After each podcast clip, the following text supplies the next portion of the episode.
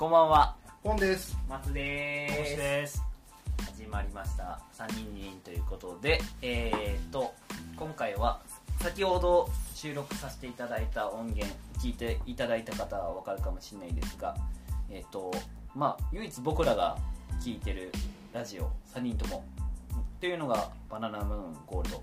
そう。ということでそれぞれちょっとそれぞれのバナナマン愛をちょっともう一回タイトル言ってよ。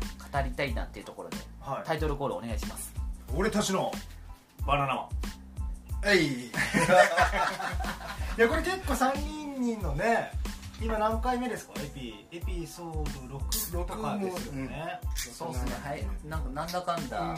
ありがたいことにやらせていただいておりますが。結構そこにねしょまあいわゆる多分初期として、なかなか大きな題材じゃないですか？バナナこマンね。うん。はい。でせっかくバナナマンを語るということになったらなんかもう一人強力なゲストを呼びたいなって思いまして。はい。初ゲスト。初ゲスト。ここはちょっとコボさんがよく言う師匠師匠。はい。ラジオ師匠っていう。ラジオ師匠ですね。そこっていうことから僕とポンさんの中でも師匠になってる。でもラジオ師匠ですよ。であり3人人のヘビーリスナーでも言ってくれてる。確かにね、はい。本当ですよね。逐一本当にありがたいっていう方。そうですね。はい。ということでゲストをお呼びさせていただいてもよろしいでしょうか？はい。はい。はい。ラジオ師匠です。ああ来ましたね。はい。爆誕来ましたね。爆誕です。降臨しましたね、はい。うちのラジオ師匠が、3人にファンクラブ会員ナンバーという001ことで。ラジオ師匠とはい言われてる。せっかくなんでなぜコボさんがラジオ師匠になったのかご説明をいただいて、そうですね、まあ、僕がラジオっていうの出会いを導いてくれたのがもうラジオ師匠なんですよね、はい。これかれこれ3年前ぐらいだと思うんですけど、へまあ、そのよく3人でもちょこちょこ話してるように、東京ポッド許可許可局牧田スポーツ面白いやつがいるぞっていうことであの紹介教えてもらってそっからもう一発目が一発目がポッド本当それ一発目がそれ。へでそっから僕はもう一気にもうハマりまして。ーはい。そっからもう 師匠のおかげで。師匠に言われるがまま全部を聞いてきてもうこん今もう大体1日 LINE3423 件は行きますねあのラジオについて。あれ聞いたか？え何ですかそれ。っていう関係でございます。へもうでもう指定関係も今でもバッチリもう続いております。なるほどはいじゃあ多分僕らの中でも一番師匠がラジオ本数で言うと聞いてる可能性がある。俺そうね、うん。最近3人でこう話しててもそのね今日何聞いたっていう話でもやっぱそれ以上に聞いてますよね。関西までも手伸ばしてますよね。いやそれは関ね西とかは東北の方まで手伸ばしてそれはすごい、っていう師匠です。で僕あれです。よあのポンちゃんと松尾君に対しては僕はあのリトルニンニンっていう。そうリトルニンニンってことはもう師匠師匠ではないんですよそんなリトルニンニン。はもうなんか作られちゃいましたリトルニンニン。リトルトゥースならぬうんリトルニンニン。でも師匠はかなりラジオ聞いいやー詳しいっすねいやいやそれそれこそそのバラジオに入り口が僕はバナナマン。はう。ーんで、バナナマンからだから最初は FM いやってたって言いますもんね。ウォンテッドっていう。あそうなんですね。僕その歴史知らないです。ジャンクの前のウォンテッドって東京 FM, FM で深夜3時。へえその時に並びが歌丸。はい。ウィークエンドシャッフルの前の歌丸の番組。あと並びがコンドルズとか。はいはい。あのダンスっていうかダンス。の同集団みたいなやつその時はもうバナナマンとコンドルズと歌丸っていうまあ謎の。そうですね。当当時で言えばどれも有名じゃない誰も有名じゃない。ね FM の深夜枠。FM の深夜3時だったと思う。へえ何年ぐらいですか？それ。2000年。あ2000まあある10 20 20年の前じゃないけど。2000年初頭ぐらいってことですよね。へえあでも2000そう。どれぐらいだ2005年とかまだ日村さんの歯がガタガタなんですいやもう全然ガタガタで。痩せてる時ね。痩せてる。いやちょっとその時はもう太ってるのかもしれない。やや小太りになってるぐらいの時ですまだインプラントしてないあもう全然ガタガタ。なんかでも比較的ね最近のイメージなんだよね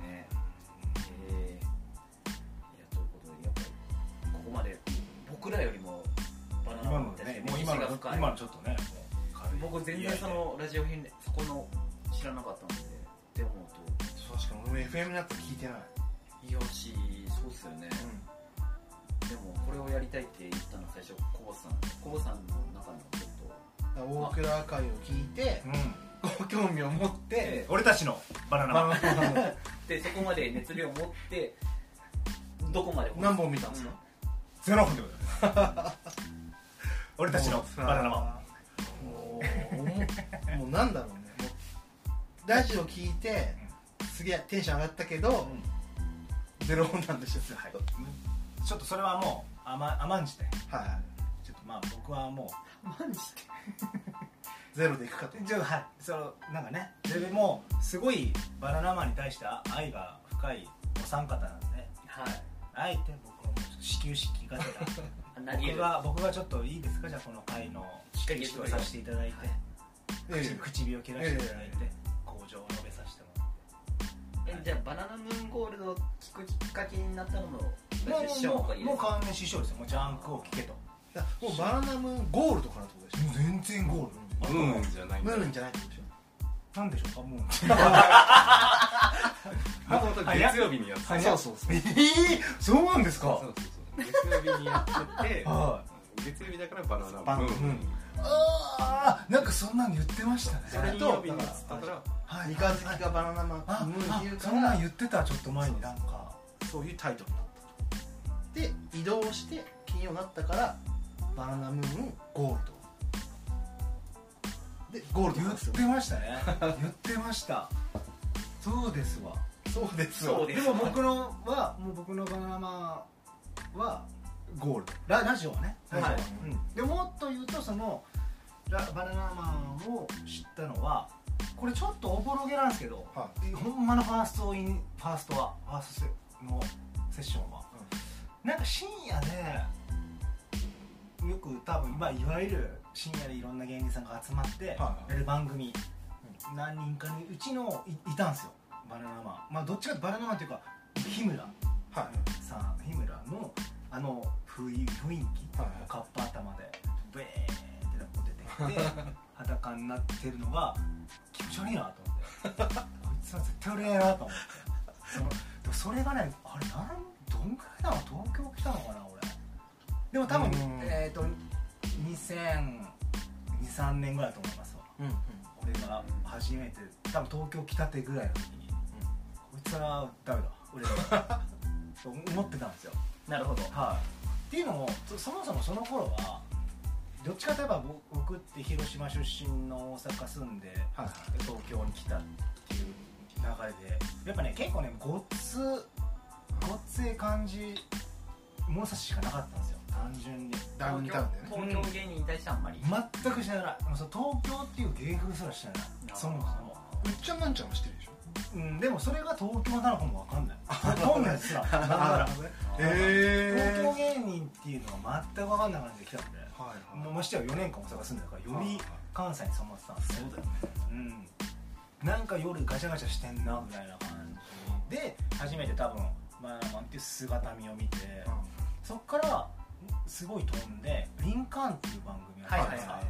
あそこの番組で結構結構豪華じゃないですか。いやリンカーンっていうレギュラー以外って結構バナナマン。もうん。そうそうたる人がそのサブレギュラーみたいな、いじられる側にいましたから雨ね上がり見た。しうん、その時になんかねバスのね全員バスに芸人を乗せて 確かね牛乳がなんか口に含んででいわゆるこう爆破とかをバーハーンって爆破しながらバスが行ってもうね放送事故レベルぐらいなこうバスがドーンってこけるんですよ。はもうもう誰かし行ったなぐらいの感じのこけ方するんですよ。その車内のカメラからしても、でブワーンってなってドガーンってそこ爆発もしてで全員芸人が出てきていわゆるこう「おいおいおいおい」みたいな感じでダウンタウンに詰めかけてきてでこうわーって芸人がいろんな何人何十人もいた芸人の中でししたらがこう言った一言がすごいこうね印象的で、なんかこんなんで笑いを取るよもうお笑い終わりっすよみたいなんでなんかすごいねそこがもうねバシッてこうハマったんですよ。それはその東京芸人とか知らない俺でもなんかすごいそれが鮮明に覚えてて芸人のそういういわゆるこう横並びの人たち誰とも分かんない。あんまりでもこんなことを言う人がいるんだっていうのがすごい印象的だったんですよ俺の中で。あえそれがバナナマンの下なんだ。みたいな東京芸人が初めてこう関西芸人に対して、うんうんうん。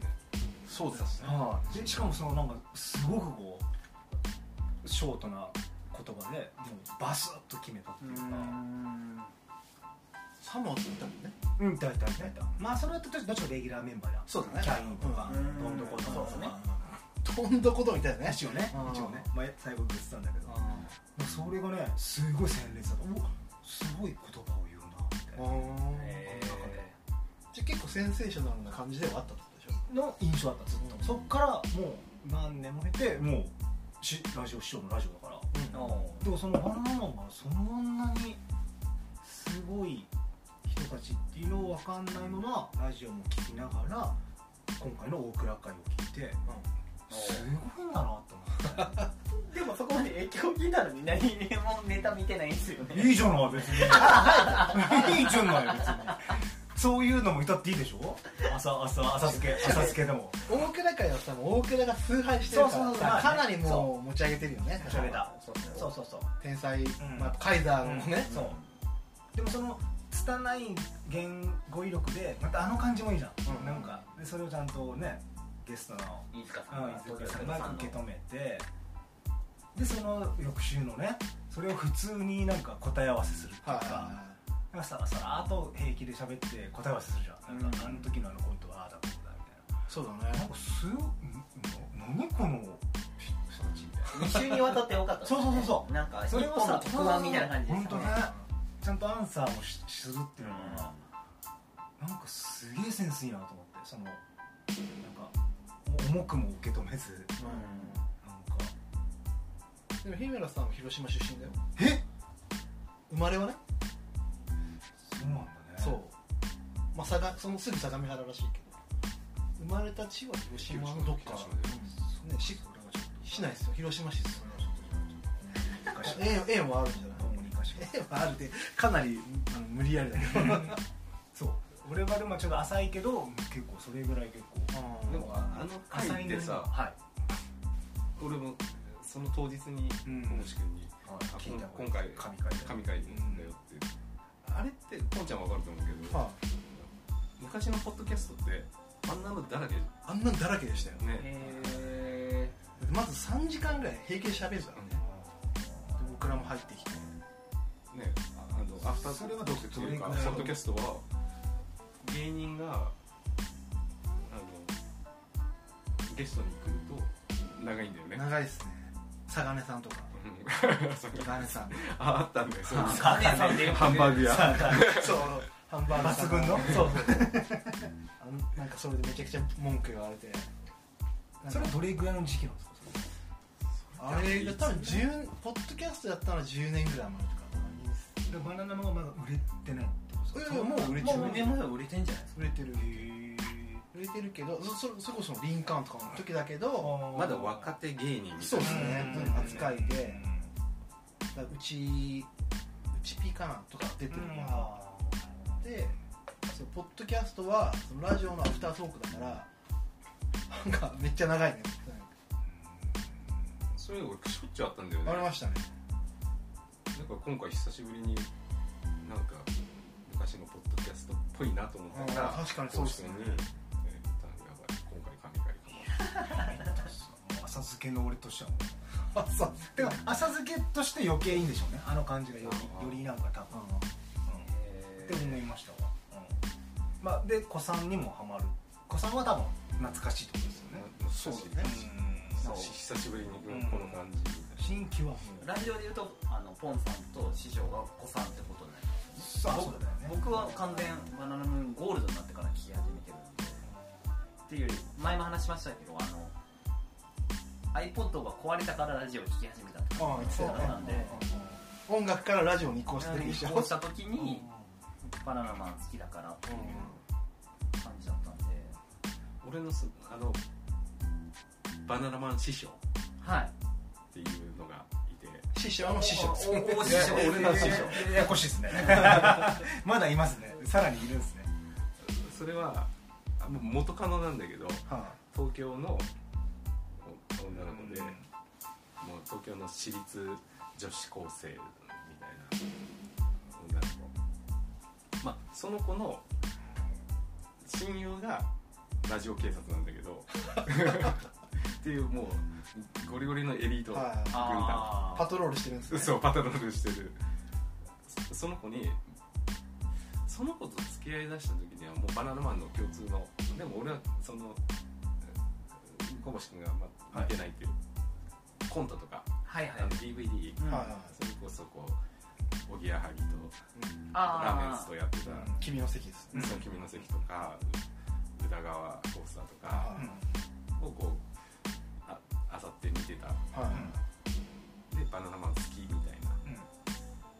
その当時付き合い始めた時に、その子に言った時にあの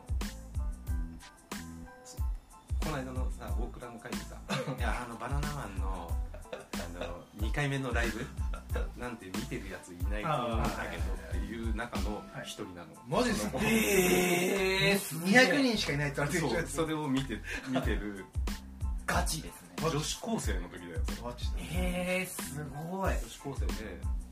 でその時にもうすでに大倉あの人が大倉さんだよっていうのを認識してたらしいの、えこいつすこいつすげえとか思って。ー、いや師匠どころじゃないですね。しあのか神ですね。へえ。いやそのでそいその子にえーそのポッドキャスト、バナナマン好きって言うんだったらこれしこれ知ってるみたいおなでポッドキャストの道に入ってたかなこれ。へ俺のラジオ遍歴としては、うん。でもそのラジオでポッドキャストっていうのを知ってそのラジオ警察はい。の子にその時多分ねあマキタスポーツにもハマってて。でマキタスポーツ好きみたいな。じゃあ東京ポットって知ってる？みたいな、はい。だから東京ポットをそのポッドキャストの初期から俺聞いてるけど第1回からは聞いてないの。あ僕もそうですね。東京ポートでもそんな長いめちゃくちゃ長い。そのポッドキャストで配信できるってなってから多分相当初期にもう会ってて。初回なんてファミレスとかだよ。中華料理屋とかそうそう超ガヤガヤしてるの。だからもうここの今の我々の状態に近い。へえそれをもっとひどいよね多分ね。そうそうそう。その外で撮ってるから。だから俺3人人が好きなの。東京ポットっぽいみたいな。そうですね。もうその手作り感ありますよね。ああの時の東京ポットっぽい、ルノワール系の。あなるほど。へえ超ガヤガヤしてたもんな。ね音もね悪いし。なんかギャルの声とか聞こえてたもんね。普通にそういうだからし最初の下北会ぐらいのそうそんな感じそんな感じ。へ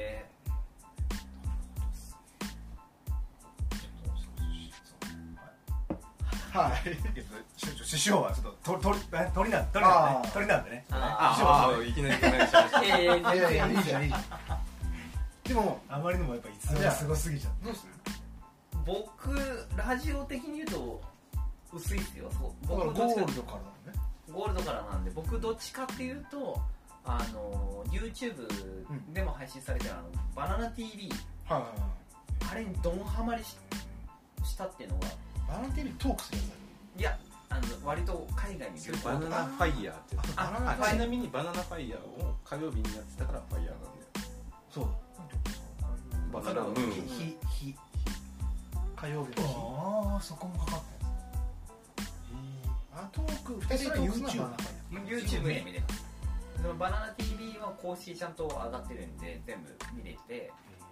でもバナナファイヤーとかその付随とかで見たりとか、うん。そのあの何でしたっけ？あのこの間も一緒に連れてくるって言ってたあのディレクターの人。あはいはいはい誰なんだっけ？なんで名前なんでしたっ忘けれちゃったな。あの大倉さんともう一人連れてくならもう一人って言ってた。なんだっけな？トンネルズのディレクターですかあじゃないじゃなくてそのバナナファイヤーとかに一緒にでも出てたよね。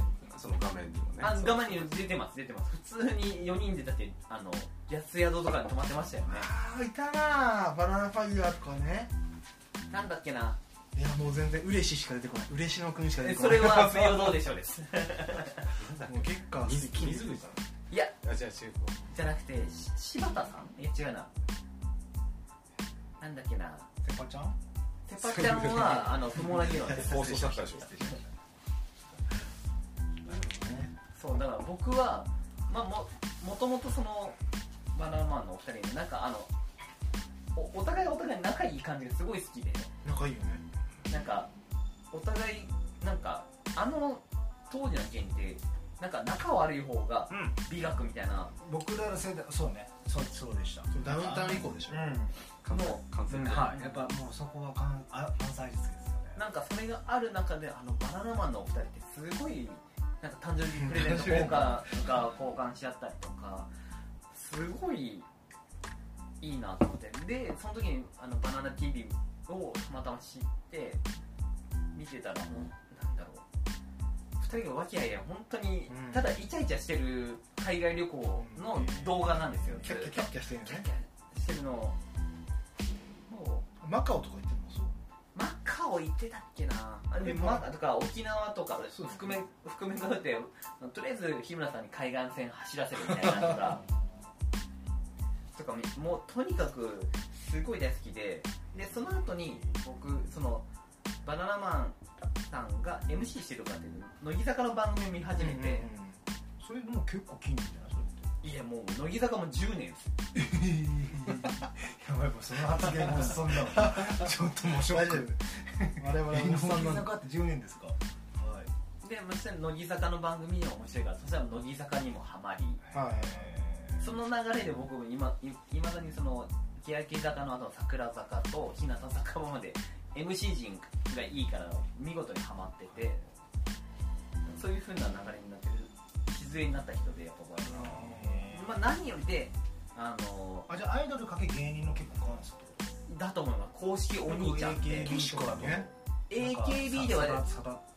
えその後でしょそのバッ後ですけどそこまで AKB の時立たなかったんでやっぱその芸人さんの方がいないよね山ちゃん。バッドボーイズだったよね。あそうそうそうそう。バッドボーイズとかもやってましたけどやっぱりこの公式お兄ちゃんってまでバカリズムとやってましたね。あーあバカリズムさんはまた特殊でしたけどね。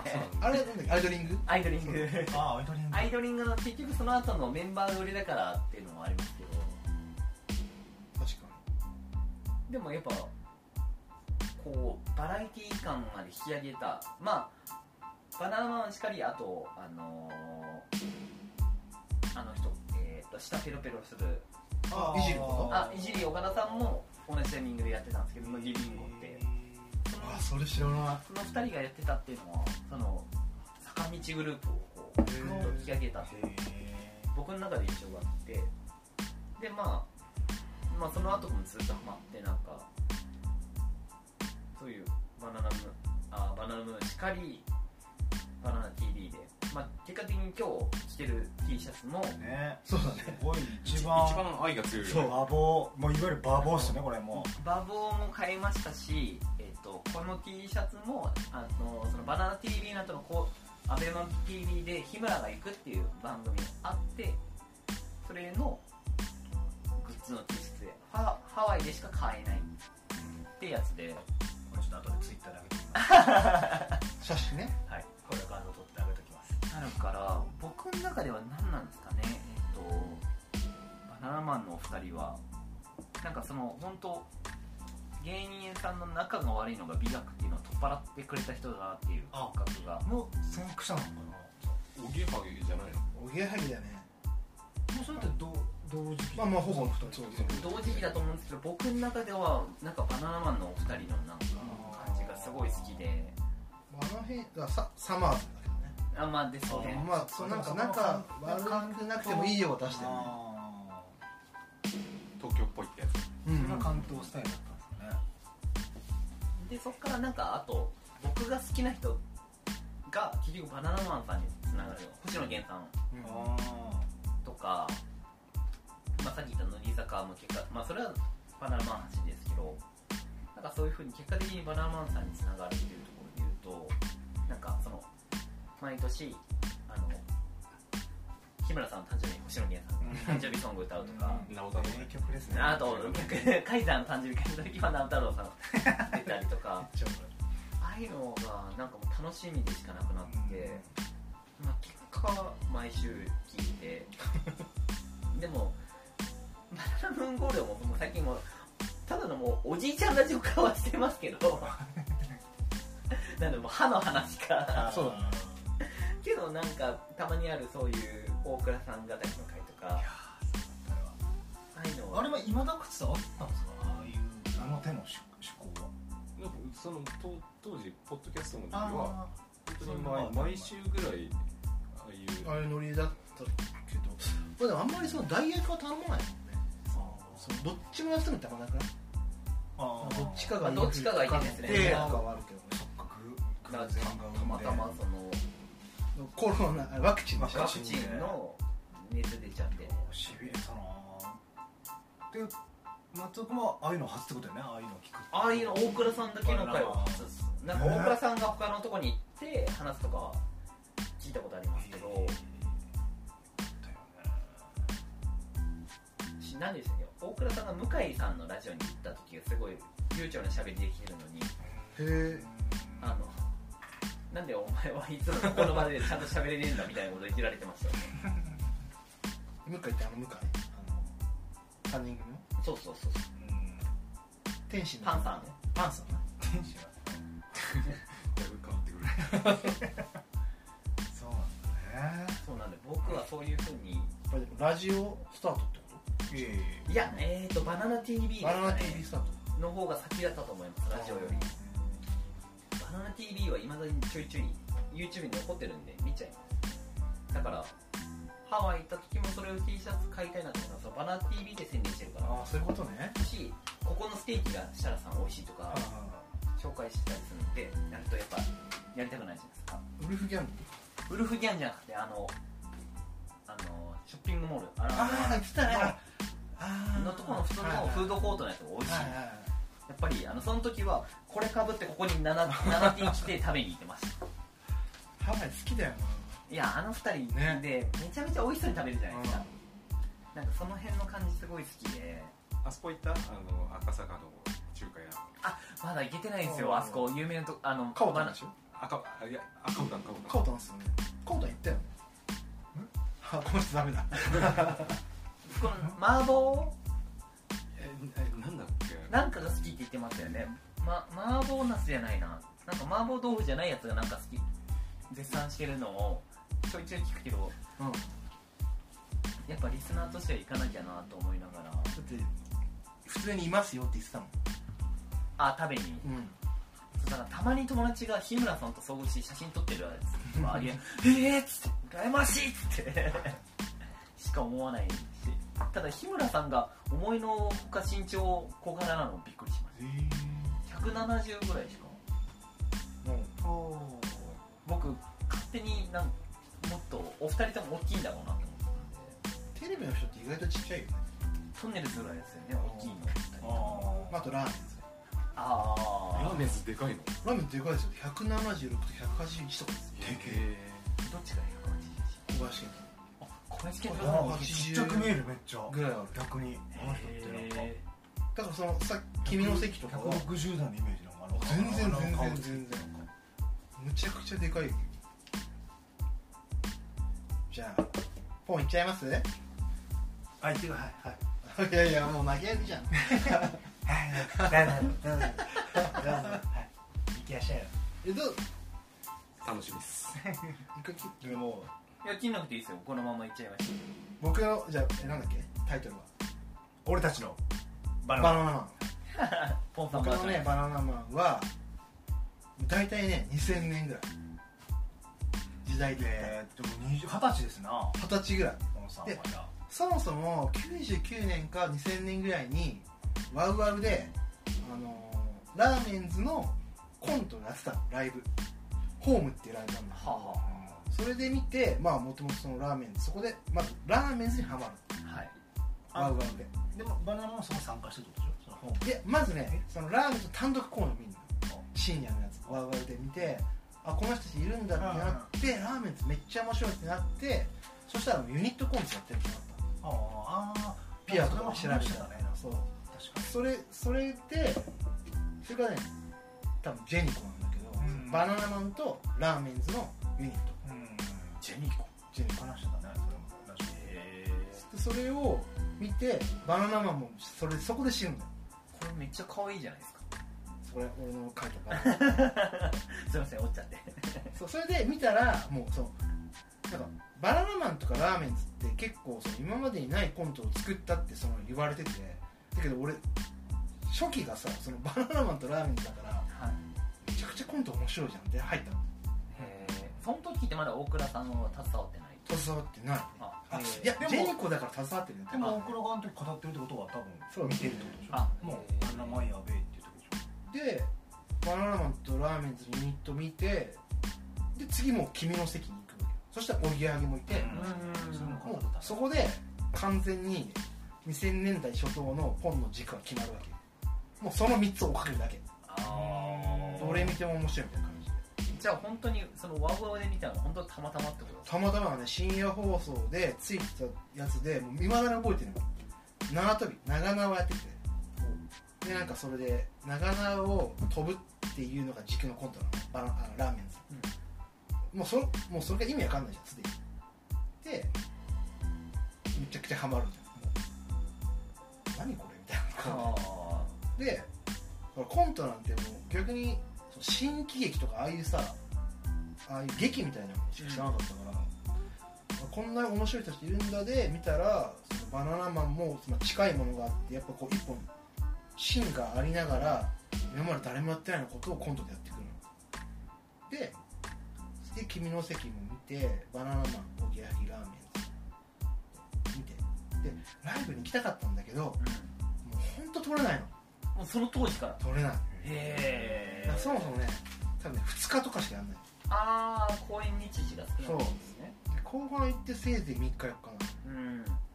ほんと速乾ラーメンズも全然撮れない。しバナナマンも撮れない。おぎやはぎはちょっとあのライブを見に行こうと思ったことはないんだけ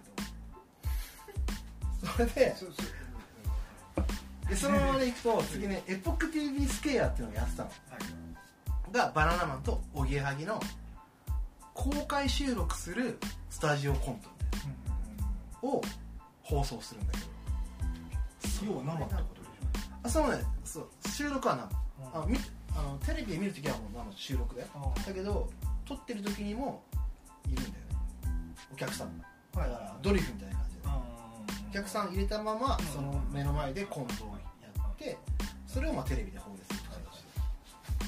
そこがね衝衝撃でしたね。衝撃でした。師匠は全部分かってるようなうなずきをしてくれる。いやいや全部捉えて市長と話してあでもちょっと俺よりこうラーメンズから入ってるっていうのが俺はラーメンズは分かんなかったあから、へえあ見たけどってことですか？うん、あ分かんなかった。ちょっと。バナナマンで理解ができてはおぎやはぎは理解できたけどいラーメン正直ラーメンズは分かんなかった。でそれはツーふ2グループがそれぞれの味を出すという趣向なんですか？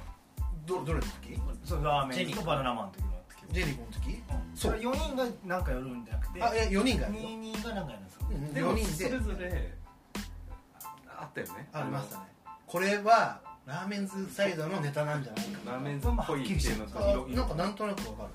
へラーメンズはちょっとね俺にはねその当時のこの九州から出てきた。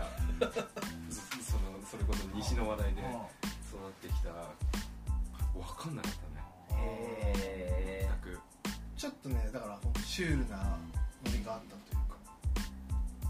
ラーメンズはシュールの塊の印象でしたそそうだね。だからそのホームもだって舞台掃除的にはさ何もないんだよ。その2人だけなので白い服だかなんか着てるなんかそのコントってちょっとこう初めっからあるじゃんそのコンビニならコンビニとかさファミレスなってなくて結構マイムとかだけでやってるからそことかも超面白いと思っちゃった。へでそう。で「僕 TV スクエア」を見てオープニングテーマが大竹栄一の「楽しい夜更かしで」こうハッピーエンド好きとしてももうそのニールセンの舞台美術ニールセン出ましたそうね舞台美術がニールセンって人がいるのね。その人のなんかラーメンズと多分同級生そうですね。美術大学の同級生でそのところのオープニングを大竹栄一の曲が流れるんだけど、はい。もう結構完璧だった。好きなものが全部もう今詰まってるっていう状況でそれで僕 TBS ケアを死ぬほど見たっていう。えへえそれが2000まだそれもう2005とか全然手前じゃないかな。もうそのくらいからもうラーメンと完成形してた。完成してましたよ。へえだってラーメンなんか2010年ぐらいからやってないんだよ。あ。あのラーメンとしてとしての活動をしてない。としてはやってなくて。へえラーメンズっていうものも分かんなくて。ラーメンズまあ片桐仁のがレキコミックとラジオエレカタスエレやり方を聞き出してちょっとだから俺いまだにあの小馬券は分かってないかもしれないここの人感はありますよね。ここの人のまま去っていったよね。表舞台から。表舞台から引退しますみたいな。だからそ多分ねしかもその時がそれこそ大倉さんが選ぶ10選の前半部分を全部やってる時だ今言あった。このラジオのそうそうそう。ね。でその時にもうほんと DVD をうん買い漁るというか。う俺は三茶の伝えで借りまくってた。あ僕もそう TSUTAYA すごいって。となんか結構ありましたよね。そのレンタル DV にお笑いのしかも単独ライブのがあって。めちゃくちゃ探した。でもやっぱ TSUTAYA ですね。伝えしかも俺俺は三茶の。三茶が一番なんか揃ってた気がする、確かに。その当時は蔦屋様々ですもん TSUTAYA 様々でしたね。あとね地元にウェアハウスっていうビデオがあって、まあ、そのレンタル DV ってはい。そこもやたら揃えてて。ああお笑い系の。そう。そこでめちゃくちゃ借りてたし。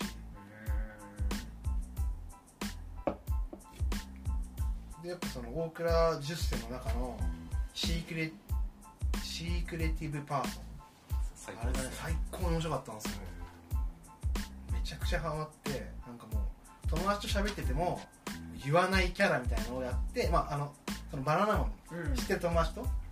喋ってる時にし言わないで聞かれたら答えるみたいになってうん。その一連の流れをとりあえずワンセットやるみたいなのがはいはいはい。その20代の俺は超です。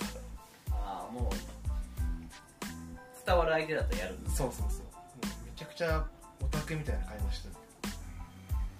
で最後も「もう知らない」って言ってその友達とも笑うのが終わりっていう。誰にも伝わらない。そんなのをあの他の友達の前でもやってなんかあいつらめちゃくちゃサブカルクソ野郎みたいなことを言われてた。